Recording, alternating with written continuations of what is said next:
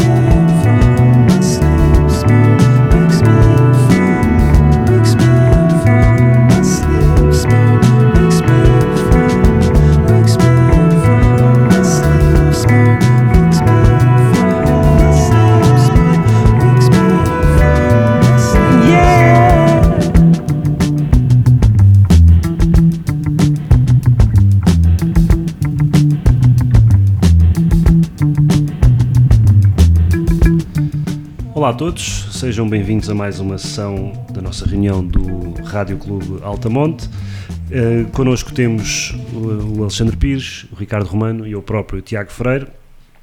Acabámos de ouvir The Smoke, dos The Smile, do disco A Light for Attracting Attention, que é exatamente um dos temas da nossa reunião de hoje, o disco fresquinho, sendo um disco deste ano é este A Light for Attracting Attention dos The Smile. No disco de estimação, o disco clássico, vamos falar de Different Class, dos Pulp, e no objeto eh, escolhemos eh, o filme barra banda sonora Singles, o filme de Cameron Crowe passado em Seattle. Mas vamos já falar sobre os The Smile, que é o disco fresquinho desta emissão, escolhido aqui pelo nosso amigo Ricardo Romano. Conta-nos, Ricardo, porque é que trouxeste aqui os- este sorriso? Ora bem, tudo o que tem a ver com os Radiohead, essa, essa instituição do, do rock alternativo, do indie rock, Uh, claro que nos atrai logo a atenção e, e claro que fomos logo pescar este projeto paralelo da Smile que tem eh, uma particularidade fora do comum, que é um projeto paralelo onde as duas pessoas mais importantes da banda, neste caso dos Radiohead, fazem parte. Né? O motor criativo dos Radiohead, que é o, o Tom York, que é o gênio intuitivo, e depois o Johnny Gr- Greenwood, o guitarrista, que é o, o erudito, compositor de- eh, das, das orquestrações e tudo isso, estão aqui juntos, o que faz com que nós ouvirmos da Smile que estamos a ouvir Radiohead. E, na minha opinião, se, se houvesse um Pepsi Challenge e se nós não soubéssemos, não nos dissessem que isto era Radiohead, nós, nós achávamos que, que seria, porque de facto eles é que são muito definidores da estética. Além do Tom York e o Johnny Greenwood, este, hum, os da Smile têm um terceiro elemento de fora que realmente faz a diferença, que é o Tom Skinner, que é o baterista dos Sons of Kemet. Uh, e é um, portanto, é um tipo que vem do jazz. Portanto, apesar do baterista dos, dos Radiohead ser incrível, ser dos melhores bateristas rock que existe, este é um tipo que vem do jazz e, portanto, pronto, tecnicamente é, é incrível, não é? E, portanto, tem um groove polirrítmico, parece que faz-me lembrar coisas de Afrobeat, de Tony Allen, ou, ou, ou aqueles, ou aqueles tipos igualmente olímpicos do, do crowd rock, como Kenny, né? portanto é mesmo um groove fora de série, que é uma coisa que se nota neste disco e que, e que sim, aí sim, de facto, há uma diferença relativamente a discos Radiohead, que há um, há um, um groove que não é muito habitual nos Radiohead, que aqui nos da Smile vem muito, vem muito ao de cima. Mas, mas o, o tu ao ouvires isto, nós nunca estamos longe do território Nunca, Radiohead, não é? Nunca. Temos sempre, pronto, é, é sempre aquela, aquela coisa muito atmosférica, muito melancólico, sempre com aquele, aquele falsete sofrido, de anjo sofrido pelo, pelos pecados da humanidade do, do Tom York, sempre aquele, aqueles arpejos lindos de guitarra do, do Johnny Greenwood, sempre com aquelas orquestrações cinematográficas do, do Greenwood que, que no, no disco anterior, a Moonshamed Pool, Uh, havia muito e portanto se não nos dissessem nada eventualmente uh, algum de nós acharia um bocadinho estranha uh, realmente a bateria ser uh, um pouco diferente mais groovy do que o habitual mas nunca mas realmente a estética aliás até muitos discos anteriores dos Radiohead parece que, que de alguma forma eh, nos revisitam aqui numa série de, de canções, por exemplo, a prim, a- ou, ou, ou de Radiohead ou às vezes projetos a solo. Por exemplo, a primeira canção da Same, eh, que é puramente eletrónica, faz um bocadinho lembrar os, os, as coisas a solo do, York. do, do, do York. Ahm, há, uma, há, uma, há uma canção muito apancalhada, You'll Never Work in Television Again, que faz um bocadinho lembrar, só que mais estranha, até o primeiro disco dos, dos Radiohead, eh, mais grungy, não era? Que era o Pablo, o Pablo Honey. Depois há, há, por exemplo, uma balada acústica lindíssima que é Free in the Knowledge, que quase podia ser do The Bands, que é, é, uma, é das poucas. en- Enquanto a maior parte das estruturas das canções, como depois do OK OK Computer, não tem um formato nada convencional.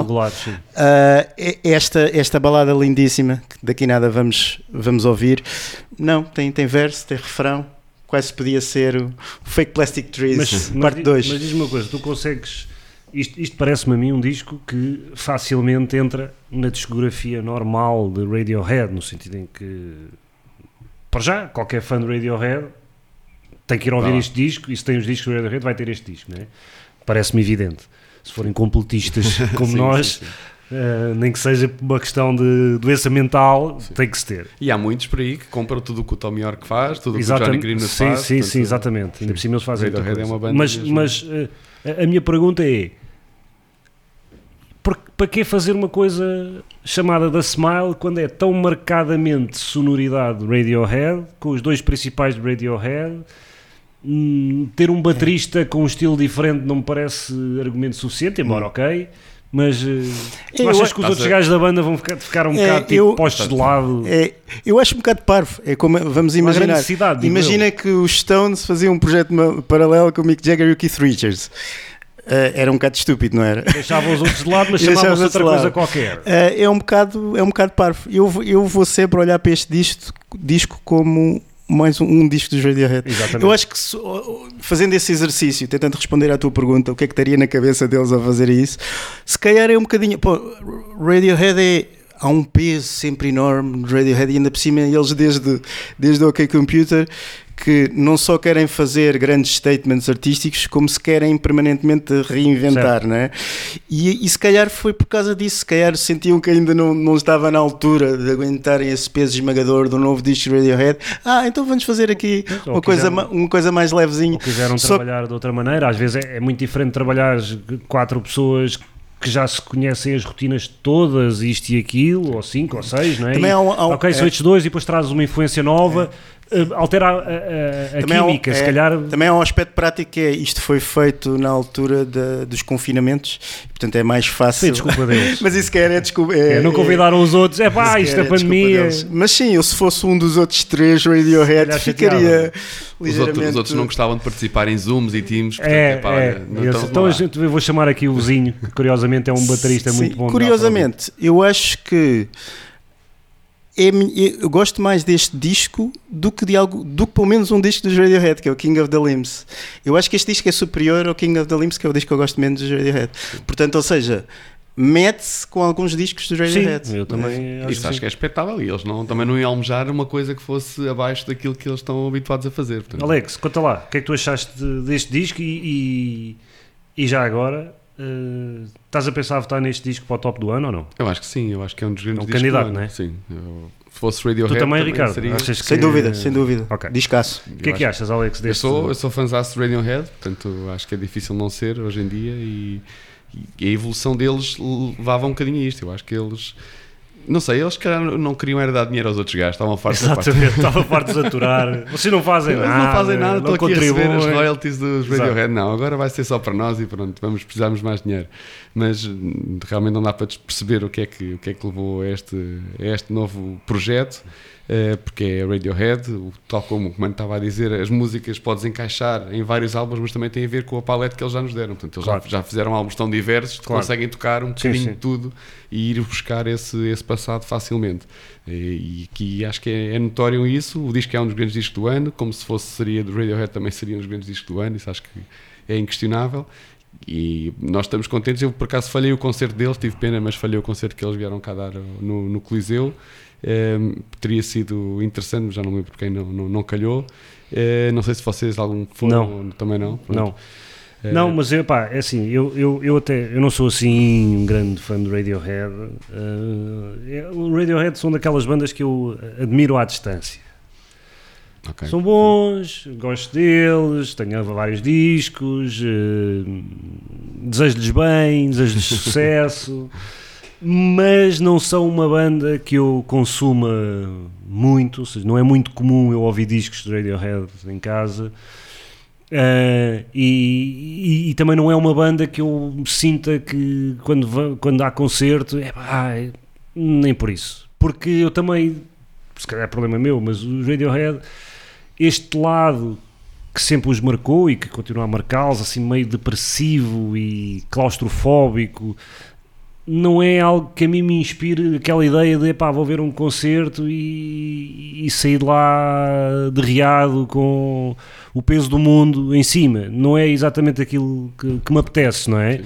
Mas pronto, mas este disco, hum, para já, é é claramente um bom disco, não é? Claramente um bom disco, muito bem feito, muito bem gravado. Ah, esquecemos de dizer isso. É, o produtor do costume, Nigel Godrich, está aqui mais uma vez, que é quase um, um sexto elemento Sim, dos e é, Radiohead. um, e é um mago, tudo o que toca é, é certeza. excelente em termos de gravação. Portanto, isto está muito bem gravado, muito bem composto, muito, muito coerente com o universo Radiohead. Muito coerente com o universo Radiohead. Para mim é mais um disco Radiohead. E tem as forças e as fraquezas de um disco Radiohead. Que é, pá, hum, as, as forças eu acho que já as disse, é um bom disco, bem gravado, temas interessantes, boas ideias, original, nada óbvio. As fraquezas, epá, para mim é um bocado aborrecido, é um bocado aborrecido, como os discos Radiohead, por norma, para mim são um bocado aborrecidos. Eu estou-me a sentir agora a ouvir-te falar com- como se estivesse no meu carro e estou para o Radiohead e estou a ouvir a, a mulher que vai ao meu lado e dizer: pá, tira lá esta porcaria que já estou a ficar deprimida só de ouvir isto. Pronto. Pá, há momentos, não é? Há momentos em que um gajo, eu, eu de vez em quando vou lá buscar o que dei, vou buscar o OK Computer e tal, ok? Mas ah, acho que há aqui um certo, não sei se é pretenciosismo sem mesmo só qualidade, não é? Porque se calhar eles são, assim- são mesmo bons por natureza, pronto, ok, mas vezes há coisas que é pá, deixem-me mostrar-vos como eu sou brilhante e vou fazer aqui uma coisa intrincada e, são, e não é bem uma canção, são texturas, é isto e aquilo e não sei o quê. Ok, é bem feito, para mim aborrece-me um bocadinho, mas eu tenho ouvido muito este disco, até porque comprei-o ahm, e tenho que fazer, render o meu investimento.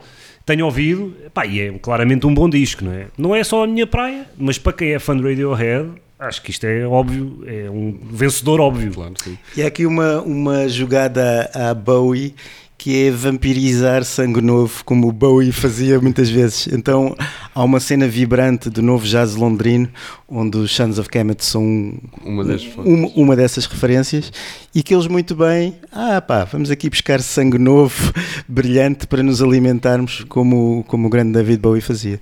Eu ia buscar só mais um bocadinho de, de- Realmente concordo contigo que o King of the Limbs foi para mim um álbum mais. mais não, é- não quer dizer decepcionante, mas abaixo daquilo que eu, que eu estaria à espera, ou do meu gosto pessoal em relação à música deles. Eh, recuperaram um bocadinho no último, acho que continuaram Grande a disco, eletrónica, grande mas, disco. mas melhoraram bastante em relação ao que vinha do King of the Limbs. Eh, mas, mas este aqui acho que é um seguimento perfeito. do E há aqui uma coisa à Lennon McCartney que é o Tom York sozinho e o Greenwood sozinho nunca chegam tão longe. Não, a química dos dois é uma coisa incrível Sim, e irrepetível. Muito bem, então está feita a, a conversa, temos, a, temos o, o nosso primeiro, o nosso primeiro eh, capítulo e vamos fechar com Free in the Knowledge. Free in uma, the Knowledge. uma canção antiga, a tal, limpinha. a tal balada direitinha, Balada do, princ- direitinha do princípio ao fim. Exatamente. É mais para mim, mais, É, mais este- experimental. Esta é para Tiago. Para fechar este primeiro bloco, então, The Smile, Free in the Knowledge.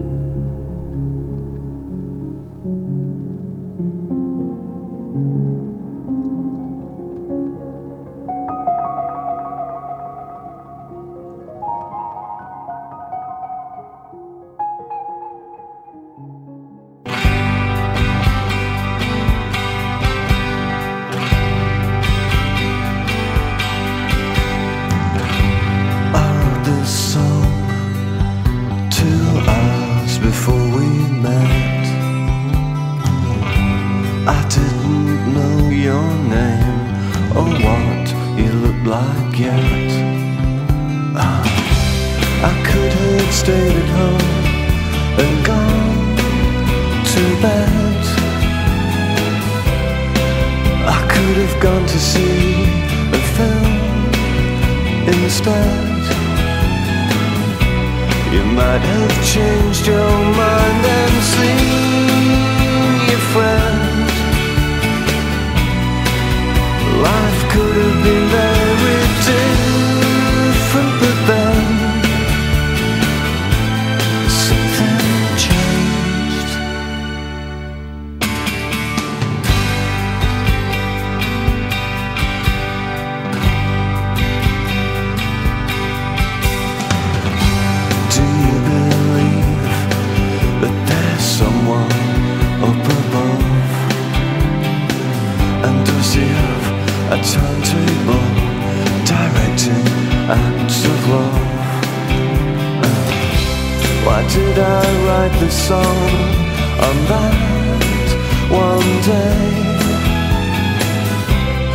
did you touch my hand and softly say?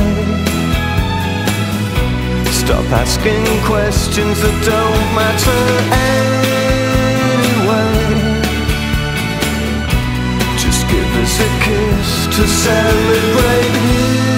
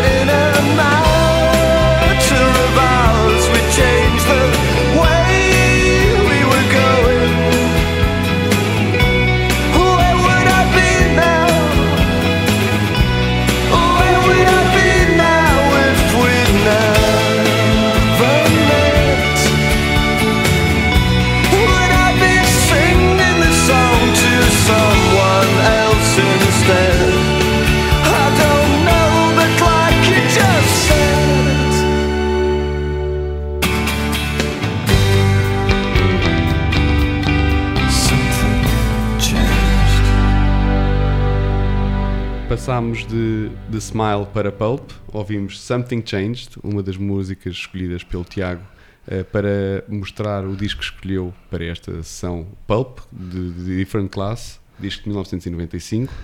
Eh, o que é que te fez trazer este disco? Pá, eh, só ser um dos discos da minha vida, claramente. É um disco, é um dos meus discos preferidos, está no meu, se calhar, top 5 discos de sempre. Está taco a taco com o Doors in Concert como o disco que eu mais vezes ouvi na vida. Não sei se este não ganha já.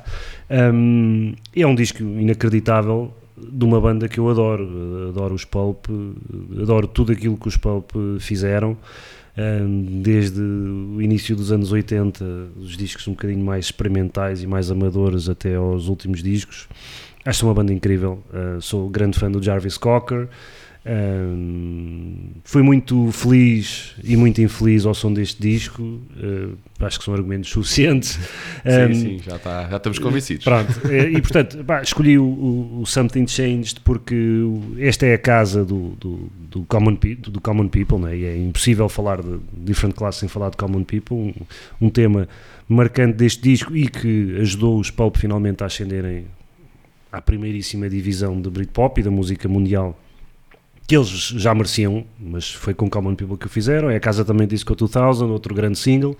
Mas pronto, pensando eu que toda a gente já conhece essas músicas, hum, decidi fazer umas escolhas um bocadinho diferentes. O Something Changed é um- uma balada eh, lindíssima que parece simples, mas depois tem aquele truque que o Jarvis Cocker tem sempre, que é eh, conta a história de uma forma original. E portanto, uma balada de amor, mas que pode ser feita de muita maneira, não tem que ser só I love you e, e básica. E essa é uma das forças deste disco, é que é um disco que todos, todas as músicas são boas, São 12 músicas, todas são boas, uh, umas nos mais, mais rápidas. 13, 13 músicas. 13 músicas. Uh, tens uma versão diferente da minha. Uh, umas mais rápidas, outras mais lentas, uh, umas mais baladas, outras mais. Tens razão, uh, são 12. Mas todas são in- inacreditáveis. Uh, os Pulp, como eu disse, é uma banda que nasceu. Ainda nasceu nos anos 70. Primeira vez Pois. que. Ainda nasceu nos anos 70. Isso é que se calhar muita gente não, não sabe ou não ou Exatamente. desconhece. Nasceu no final dos anos 70 com o Jarvis, começaram por chamar Arabicus Pulp. Um, e depois tiveram, passaram por uma série de, de, de vicissitudes. O único constante foi o Jarvis Cocker, foi o único que continuou a acreditar, embora fizesse coisas diferentes na sua vida, entre ser peixeiro e estudante. Um, e foram gravando discos sem grande sucesso até chegarem aos anos 90 e aí explodirem, um, sobretudo com o Different Class, mas com o His and Hers, o anterior, Exato. já é um disco claramente desta divisão e com este estilo. Muito bom. Um, o que eu acho dos Pulp é que são a banda, para mim, a banda mais original das grandes bandas Britpop. Se falarmos em Pulp, eh, Oasis, Blur e Suede, todas que eu gosto bastante.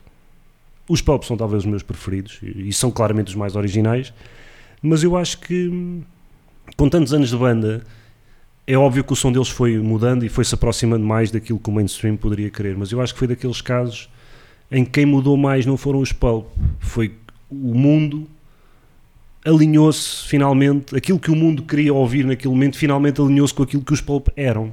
E então juntou-se essas duas coisas e esta personagem desengonçada de Jarvis Cocker, longe de ser um sex symbol, conseguiu tornar-se um sex symbol hum, diferente. Os Pulp tinham que ser assim, originais, e, e- e são uma banda incrível. E este disco, para mim, pronto, ah, está acima de todos os outros. É um disco, para mim, é o melhor disco do Britpop, é o melhor disco de Pulp. E é um dos melhores discos eh, que eu já ouvi. Eu acho que não é só para ti, porque acho que até há eleições que às vezes fazem de melhores discos de Britpop e o Different Class está sempre lá em cima, se não em primeiro, em segundo e terceiro. Pois. Portanto, Porque normalmente pensa-se é Britpop, pensa-se Blur e Oasis, não é? A célebre luta pela hegemonia. Mas com a distância do tempo, eh, este disco parece ter ficado de facto, não é? As pessoas acarinham muito e, é- e muita gente não conhece mais nada dos Pulp além deste Além disco. disto, sim, é? E aproveito para recomendar, vão ouvir o resto, seja para a frente, seja para trás, porque vale muito a pena. E mesmo, este, mesmo dentro do disco, ouvindo um bocadinho ao que eu acho sobre ele, é que as pessoas se calhar prendem-se um, demais ao common, aos, aos singles, Sim. ao Common People, ao Disco 2000, que são realmente canções maiores que a vida, É. não, é inegável de, de- de assumir isso. E, mas não conhecem se calhar o resto do disco Pois. como, como um todo, não é? É, e, e é verdade, e, e é normal que assim seja, porque são coisas tão esmagadoras, não é? são, são singles tão presentes, ainda hoje, que é muito difícil. Só que, eh, eh, ouvindo tudo, ganha-se todas as subtilezas, porque os Pulp não são uma banda óbvia, as músicas não são necessariamente óbvias. E quem só conhecer os singles pensa, ok, tem, são gajos que têm aqui destes singles demolidores, mas eles têm muita coisa diferente e têm sempre uma, uma originalidade e uma subtileza, sobretudo nas letras, que são espetaculares do, do Jarvis, que é um tipo muito original, mas também na forma de fazer as músicas. Hum, e, e nós temos aqui muita coisa diferente neste disco, temos coisas mais soturnas, coisas mais claustrofóbicas, temos baladas mais leves, temos muitos estilos diferentes, mas sempre visto pela lente de um tipo profundamente original e profundamente engraçado, que é o nosso amigo E bom observador. e bom observador, que é o nosso amigo Jarbas. Ricardo, Romano, vamos. Sim, eu ia pegar, ia pegar por aí por o facto do, do Jarvis ser um dos melhores letristas pop de sempre e tem uma característica que eu gosto, tenha, tenha a mesma sensibilidade, que é tem a capacidade de ser profundamente inteligente, perspicaz e com sentido de humor, e ao mesmo tempo de uma forma profundamente clara e acessível, que não é preciso grandes esforços de interpretação para chegar lá, e isso acho que é uma qualidade. Há bocado estávamos a falar sobre isso. Há aqueles tipos tipo o Dylan e o Cohen que são, claro, brilhantes, mas às vezes um pouco eruditos demais e, e, e pouco acessíveis. Eh, o Jarvis vem de uma escola diferente, que, que no fundo é a escola pop, não é? Sim. que é dizer as coisas de uma forma simples que nós percebemos à primeira. E então e depois tem outra, tem outra grande qualidade. É, se não gajo for a ver aqui no Different Class, há dois grandes temas, que é hum, a classe social e as divisões sociais que existem muito aguçadas na sociedade britânica e o sexo. Ah, são dois, quer, quer, quer este tema mais político, da crítica social, digamos assim, e crítica política, ah, quer o tema do sexo, são dois temas difíceis de escrever. Muito facilmente se cai no lugar comum, idiota, não é? E ele é tão engenhoso e escreve tão maravilhosa, maravilhosamente bem que consegue pegar nestes temas tão escorregadios em que facilmente se escorrega nos clichês e consegue sempre escrever de uma forma tão original e tão perspicaz. é? É que ele consegue escrever sobre sexo sem ser buçal Exatamente. e consegue escrever sobre política sem ser panfletário. Exato. Sem- Exatamente, exatamente. Não é No- fácil. No sexo ele nunca fala do sexo em si, fala tudo à volta, não é? O voyeurismo, a, a- a roupa interior, eh, nunca fala. também não há muito a falar, não é?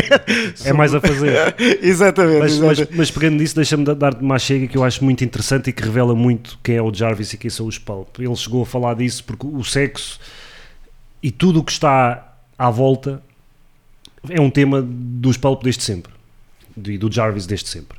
Um, mas, eh, ao contrário do que acontece, e, e o sexo e a, e, a, e, a, atração e o amor, etc, etc, é um tema clássico da música pop desde sempre ainda até hoje, não é?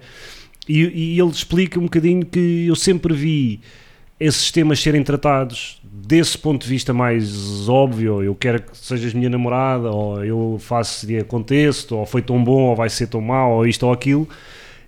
E ele diz, na vida real, pelo menos na minha vida, eu nunca senti que as coisas fossem assim, que ele diz. Para mim o sexo era uma coisa complicada. Eu passava imenso tempo, antes de tentar e ter com uma rapariga, eu passava meses a sofrer. De será que ela vai querer? Será que ela me vai ligar? Será que ela sabe quem eu sou? Ah, e depois do, do, do sexo é o que é que isto significou? Ah, eu devo, coisas tão simples como ah, tivemos uma noite, um one night stand e eu estou aqui. É suposto eu tomar o pequeno almoço ou não? Ou seja, ele traz uma realidade a este tema que causa-nos a empatia.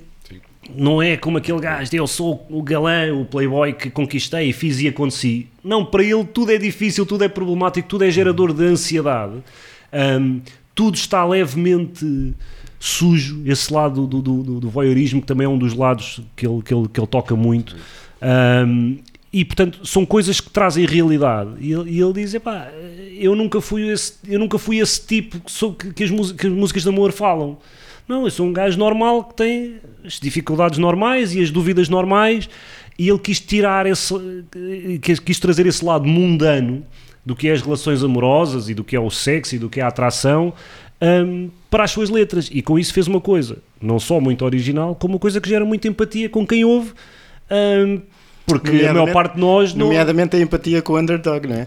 O- Que é outro o- dos grandes forças clássicas o do- do disco, Jarvis, o, não é? o- o grande single disco 2000 é o tema é, é a frustração sexual, né? é, é, e ele se- sempre de desejar desde pequeno lá uma miúda gira e popular e depois estar sempre a apanhar navios e com todos os outros colegas a que conseguiam Sim, sim, sim. e, ele, não- e mas escrito de uma forma maravilhosa. Depois, eh, o tema, esse tema político é muito interessante porque ele não fala só. pra- Claro que fala da estratificação de classe, até por ser eh, um tipo de Sheffield, é um, é um tipo esquerdista, anti-Thatcher, assumido. E, portanto, ele ambiciona eh, a unidade, não é? Transpor as barreiras de classe e que as pessoas estejam unidas. Mas, no fundo, grande parte de, do que ele fala no Different Class sobre este tema é que Uh, relativamente a esse desejo de unidade, o que ele vê é fraturas intransponíveis. Né? E então, no, no Common People, uh, ele vê que há uma, uma colega posh que, de outra classe social que, um, que glamoriza a pobreza e que quer ser cool vivendo como os pobres. E ele Quer, diz quer que brincar aos pobres. quer brincar aos pobrezinhos e ele diz que isso é uma, é uma, é uma treta, esse turismo social, que, ele, que ela nunca conseguirá perceber o que é que é realmente ser do working class, porque a qualquer momento pode ligar ao paizinho para atirar quando as baratas estão a subir. Mas- a- ele sempre que aborda o tema, ele põe ressentimento, que é uma parte essencial da vivência na, num sistema de classes tão, tão iníquo como é, como é o britânico. Por exemplo, no I Spy, a luta de classes uh, cockeriana, Ja- a Jarvis, é, é- é do ressentimento e da vingança. É um tipo que anda a espiar um casal rico e diz: Ah, eu agora vou usufruir as tuas coisas, nomeadamente a tua mulher. Uma coisa altamente perversa, não é? sim, tipo, sim, sim. para me vingar de seres rico e de eu não ser, vou agora comer, entre aspas, a tua mulher, não é? Sim, sim, sim. Um, e mesmo a questão, quando ele retrata um, a, questão da cultura rave no Sorted Sim, for Ease é, and Wiz, sim. um, a cultura rave foi também, um, de alguma forma, uma, uma utopia igualitária. Não é? Uhum. Nós agora estamos aqui na festa, estamos todos unidos, somos todos irmãos, estamos todos, Somos todos iguais? somos todos iguais e estamos todos unidos pela dança e pelo ecstasy. Mas depois ele diz que no final os amigos vão-se embora, aqueles que diziam que eram irmãos já não lhe dão boleia e ele às 6 da manhã tem que voltar para casa de transportes públicos com a cabeça toda. E está sozinho no meio de um E campo. está completamente sozinho. Portanto, aquela ilusão de Comunidade. de comunidade desaparece. Portanto, isto é um tema central de que a unidade não existe, é tudo bullshit. E, é- e- e entre tantas, tantas, mas são dezenas de letras inacreditáveis do Jarvis Cocker, a letra do Common People é um tratado. Sim. Temos que Obrigado, dizê-lo que é um tratado. Uh, Eu acho porque- que, acho que é a letra mais inteligente que alguma vez porque, li. porque tem todos esses lados, tem o sentido do humor, tem o lado social, tem o lado pessoal, um, e de facto conseguimos ter uma letra tão profunda, tão bem escrita, tão bem estruturada, numa música pop, comercialmente altamente viável. E que toda a gente cantarola. é uma, é uma conquista. É uma conquista extraordinária e é só mais um, É. é. mais um sinal da E força. ele depois fala de outra divisão que é uma divisão dentro da mesma classe social. Ele vem de Sheffield, que é uma cidade profundamente working class, em quase todos que é essa de origem operária, mas ele sempre foi o miúdo indie, arty, eh, que se veste de uma forma esquisita, que tem gostos esquisitos que, que- e gosta de cultivar essa excentricidade. E ele sentia-se aflito porque a malta do working class, das claques de futebol, do Urona, quando via um miúdo esquisito fora de onde devia estar, era um alvo fácil, ele tinha medo e chegou a ser agredido. E então na, na primeira canção, esse hino brutal, Misshapes, é, é um hino, em vez de ser operários de todo o mundo unidos, é freaks todo o mundo unidos, porque Exatamente. nós com a nossa inteligência e excentricidade podemos conquistar, porque é, é maravilhoso. Sim, sim, porque esse é outro, esse é outro dos, daquilo que faz os Pulp e o Jarvis especiais, não é? que é o culto do freak, é o culto do diferente e, e- e o Jarvis sentia isso na pele, até porque ele durante muito tempo ele, ele diz que não se começou a vestir de maneira estranha porque queria, mas é, pá, tinha lá roupas, não sei se era da irmã ou da mãe e as roupas, além de, além de serem todas da, da loja de segunda mão, eram as roupas que havia em casa. E, epá, e obviamente, se pensarmos num early 80s em Sheffield, uma cidade industrial, um gajo vestido com um casaco de, de- de rapariga, não é? ainda por cima um gajo com óculos assim estranho, alto, que não conseguia passar despercebido, era um alvo fácil para os bullies. Mas ele fez disso um bocadinho a sua imagem de marca, e por isso é que foi curioso quando chegamos ao auge do Britpop, com ele já como um grande símbolo, foi o outsider e o freak durante a vida inteira que se tornou esse símbolo, sendo absolutamente quem é e quem sempre foi. E isso é muito curioso, é uma espécie de Revenge of the Nerds, não é? Que, que correu bem. Vamos fechar o bloco com qual é que é a canção que escolheste agora para fechar? Então, eh, agora vamos, mais uma vez escapando às, às óbvias, vamos falar de uma canção de. Olha, de. Não é bem uma canção de engate, mas é uma canção acerca de sexo, acerca de um one night stand. ah, e mais uma vez escrita de uma forma muito original, sendo também uma música muito bonita. Vamos ouvir o Underwear. Why don't you shut the door and close the curtains? Cause you're not going anywhere. He's coming up the stairs, and in a moment, he'll want to see your underwear. I couldn't stop it now, there's no way to get out. He's standing far too near.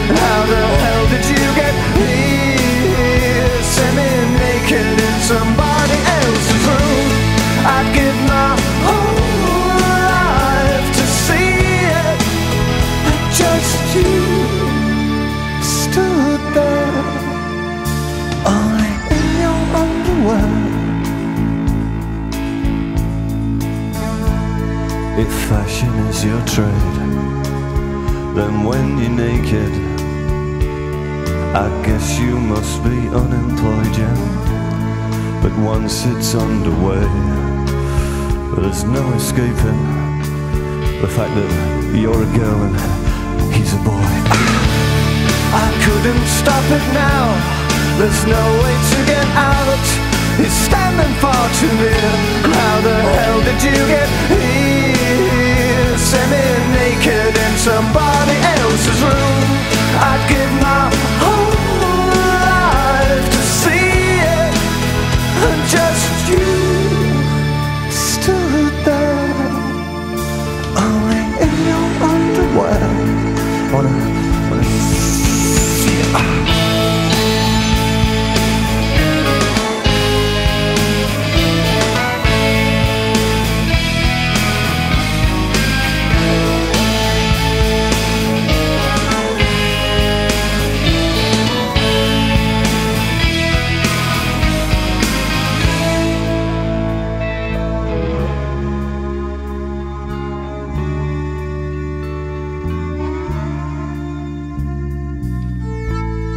If you could close your eyes and just remember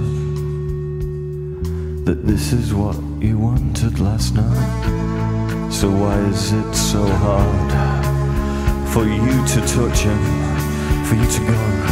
Give yourself to him, oh Jesus! I couldn't stop it now. There's no way to get out. It's standing far too near. And how the hell did you get here? Semi-naked in somebody else's room. I'd give my whole life to see it. Just you stood there, only in your underwear.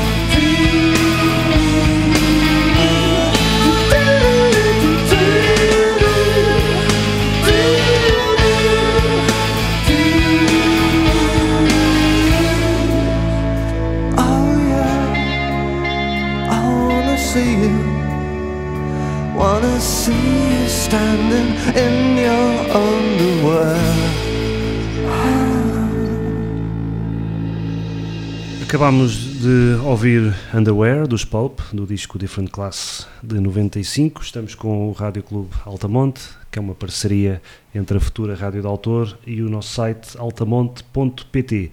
Entramos agora no nosso terceiro e último capítulo, dedicado a um objeto, que muitas vezes é um livro, outras vezes é um filme, outras vezes é uma banda sonora. Neste caso, é um filme que tem a banda sonora associada.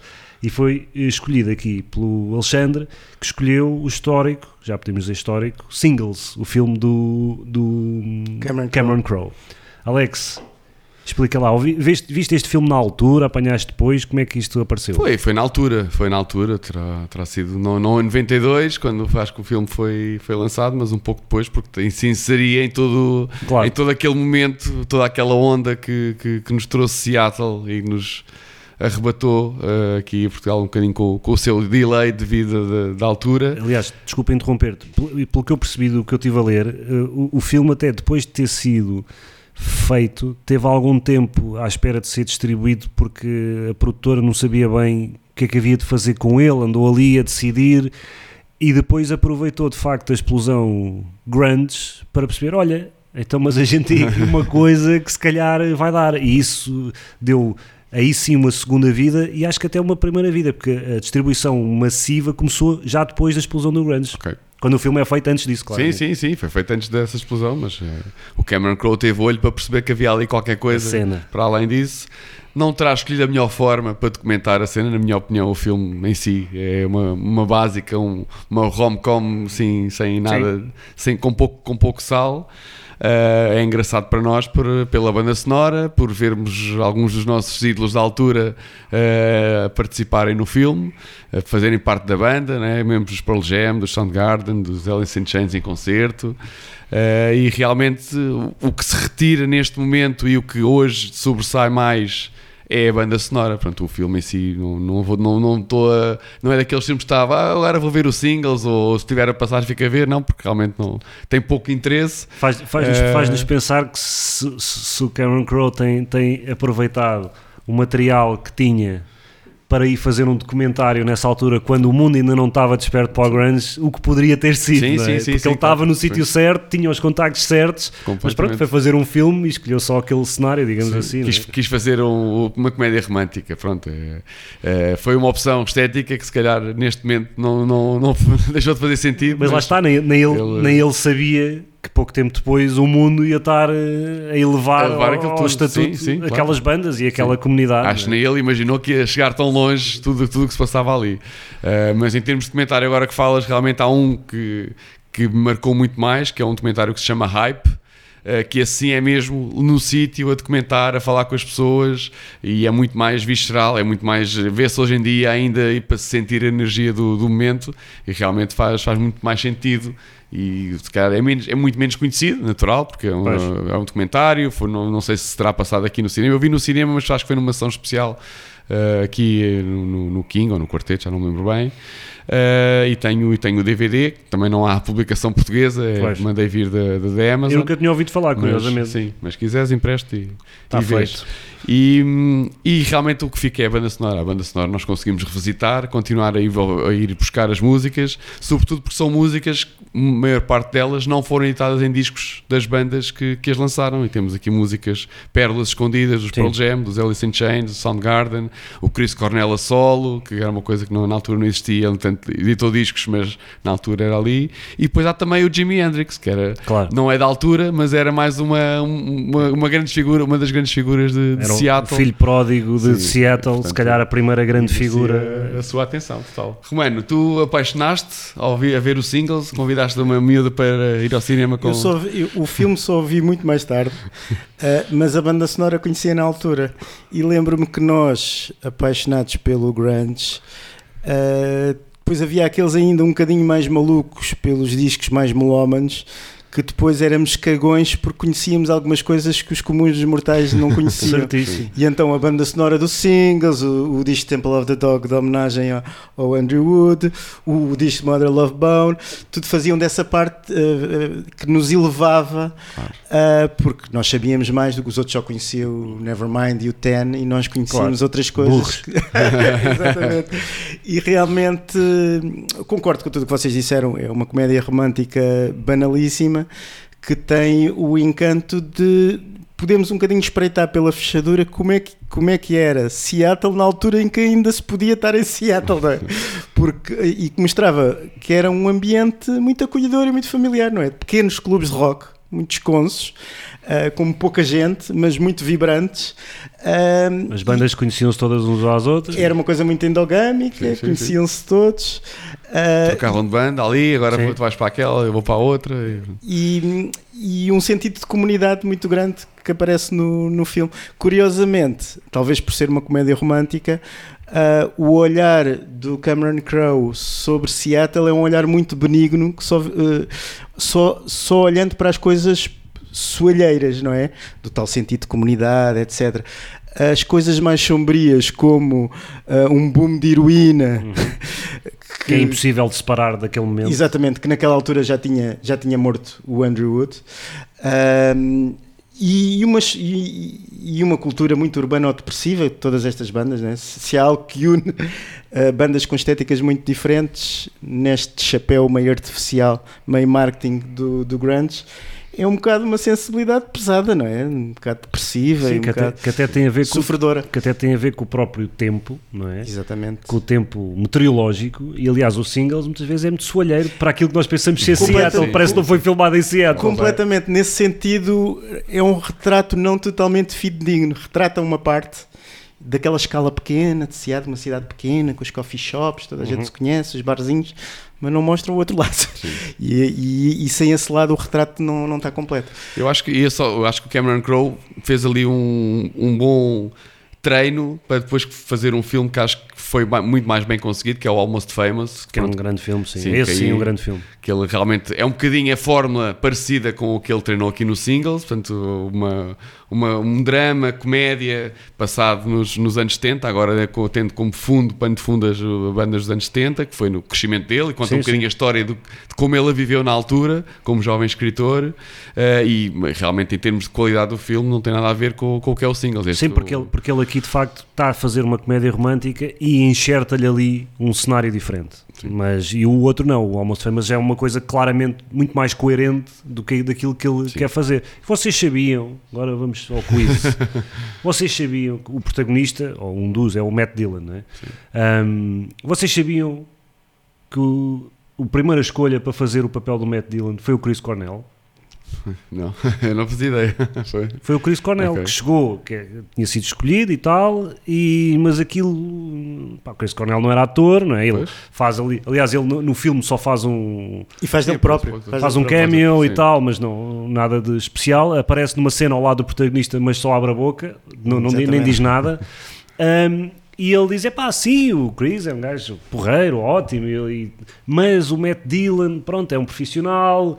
Uh, dá garantias diferentes e depois tinha uma química com a Bridget Fonda completamente única e, e ele sai assim um bocado airosamente disso mas eu descobri há pouco tempo quando estive agora a, a documentar-me para vir aqui ok. falar que o, o Cornell era para se fazer o papel do vocalista dos Citizen Dick Então agora vamos a uma guerra do Este Wikipédia. também é um grande nome de banda. Citizen Dick. Citizen Dick. Então agora uma resposta Wikipédia. Sabes quem é que ensinou o Matt Dillon a tocar guitarra para a realização do filme? o Cornell Não, o Eddie Vedder. Ah, Dumba, buscar. espetáculo, pronto. Um igual. Ok, está certo. Quer dizer que o, o Eddie Matilda Vedder... não fez, não fez nada com isso, mas pronto, foi só o, para. o, o Vedder, o Ament e o Gosser dos Pearl Jam fazem parte da banda Os fictícia Citizen Dick. Citizen Dick. Exatamente. Que tinham o como single Touch Me I'm Dick. E o Vedder, Uma brincadeira com o clássico dos o Madonna. Vedder é o baterista dessa banda. Não? é? Se calhar nunca tocou bateria na vida, mas pronto. E, e- e há ali algumas coisas curiosas, não é? Por exemplo, na, eh, um dos protagonistas lá, eu já nem sei o nome, o, o que faz lá de arquiteto, o que é que é, um gajo assim mais bem, bem, bem postinho, assim mais, mais betinho, eh, aparece de t-shirt dos Mudhoney, não é? E há assim coisas, é tipo, este gajo não era gajo para naquela Sim, altura sim, estar sim, a ouvir os Mudhoney. Para já, a t-shirt era novíssima. Tu olhas tipo, "Hum, isto foi mesmo, parece foi agora buscar lá ali à Zara para dar pinta de. eh, e portanto, o, o, o Crow vai tentando dar essas, interligando as peças, mas na verdade parece que estamos a ver dois filmes, não é? Há a comédia romântica e depois há o, o resto à volta. Ahm, mas pronto, mas lá está, tem essa importância histórica e, claro, também a banda sonora deu-lhe a relevância que, como filme só, eh, não teria, Sim, porque, sim, eu- como o Ricardo diz, eu lembro perfeitamente, na altura eu não tinha o, o disco do singles e tinha muita inveja de quem eu tinha porque estavam lá músicas de bandas que eu gostava e que eu não tinha, Sim. não é? Eh, e só isso já o tornou um objeto apetecível. E já agora, voltando um bocadinho ao início da conversa, que acho que não cheguei a responder, que é o motivo que nos levou, que me levou a escolher o Singles, foi o facto de ter feito 30 anos. Exatamente. Portanto, o Já seu 30 lançamento, anos. 30 anos, parece que foi depois- ontem. Mas... Há aqui o, elefante na o elefante que não está na sala, que é a ausência dos Nirvana, que é Certo, curioso. O, o Cobain, a Cobain, claro que fez o manguito quando foi, quando foi proposto a sua colaboração e a sua entrada Claro. no filme, E bem, o que é completamente coerente. Ah, os filmes, esses, esses filmes, banha- essas banhadas de Hollywood, nem pensem que eu vou participar, o que é totalmente Mas ele, mas ele próprio, ele foi questionado várias vezes, né? já depois do, do filme sair e ter sucesso, foi questionado várias vezes. E ele próprio nunca soube explicar muito bem porquê. Deu uma sensação que foi um bocado tipo, pá, não perdeu dois segundos a pensar naquilo n- e dizer, pá, não, mas nem sequer. eh, Mas, não, obviamente- não foi um processo de pensar racional. não, não parece que tenha sido não uma acontece, coisa siga. de. Até porque ele, o, Cobain e os outros respeitavam bandas como o Soundgarden e respeitavam sim, o resto claro, da malta. Deus. Não parece que seja. Isso vai ser. Não, foi só pá, não estavam para pensar nisso e por e simplesmente disseram que não. Aliás, eh, eu não sei se é verdade ou não, mas o Cobain numa dessas diz: Ah, mas os gajos agarraram numa música nossa sim. e puseram uma banda a fazer um cover e não nos perguntaram nada não sei quê. Não sei se é verdade, ahm, mas pronto, acho, acho que foi mais. eh, agora, teres um- uma coisa que documenta o grunge sem a maior banda Sim, grunge é um bocadinho estranho, mas pronto, temos lá outras e só, só, o, facto, só o facto de termos os Alice in Chains em palco só o facto da banda sonora arrancar logo com o Wood, que é tipo uma padrada Claro. incrível dos Alice in Chains, epá, tudo, vale tudo, já está tá Sim, e excelente. tem lá grandes músicas de Mudhoney, Screaming Trees, pronto, Exatamente. isso é realmente mais, mais uma, bandas que também se calhar não, não apanhámos na altura porque era difícil conseguir chegar a essas bandas, não é? Quem as conseguia descobrir era um ou outro amigo Sim, que sim, realmente sim, epá, sim. ouviu falar desta banda e é. trazia. Eu coloco esta banda sonora ahm, com o mesmo estatuto que, o, que aquele projeto incrível do Mad Season, né? ou seja, quando vamos aos discos essenciais que definem o grunge, não podemos falar só do Nevermind, do Bad Metal sim, sim. Finger, do Ten, temos que pôr os singles e temos que pôr, por exemplo, Mad Season. Sim, para teres, para teres uma boa amostra e não perderes algu- algumas coisas de muita qualidade, concordo inteiramente contigo. Ahm, Alex, está tudo dito, vamos à música e vamos exatamente para uma que na altura não estava em mais lado nenhum, Sim. não é? O que é que tu escolheste para, para terminar? E o State of Love and Trust dos Pearl Jam, Grande realmente clássico. era uma música, uma malha incrível.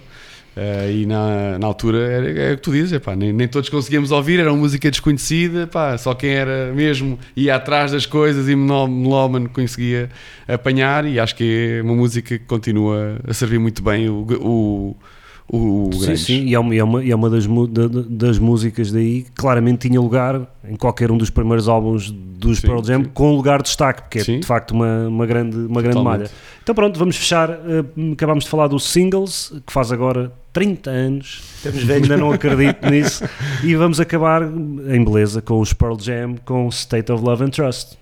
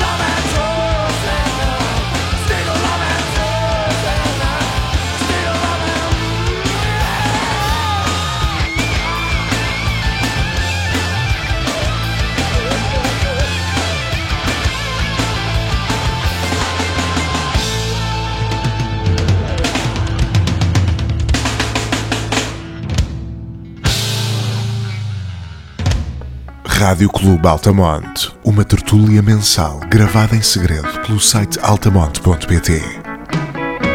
Quarta-feira ao meio-dia. Repete quinta às 18. Rádio Clube Altamonte.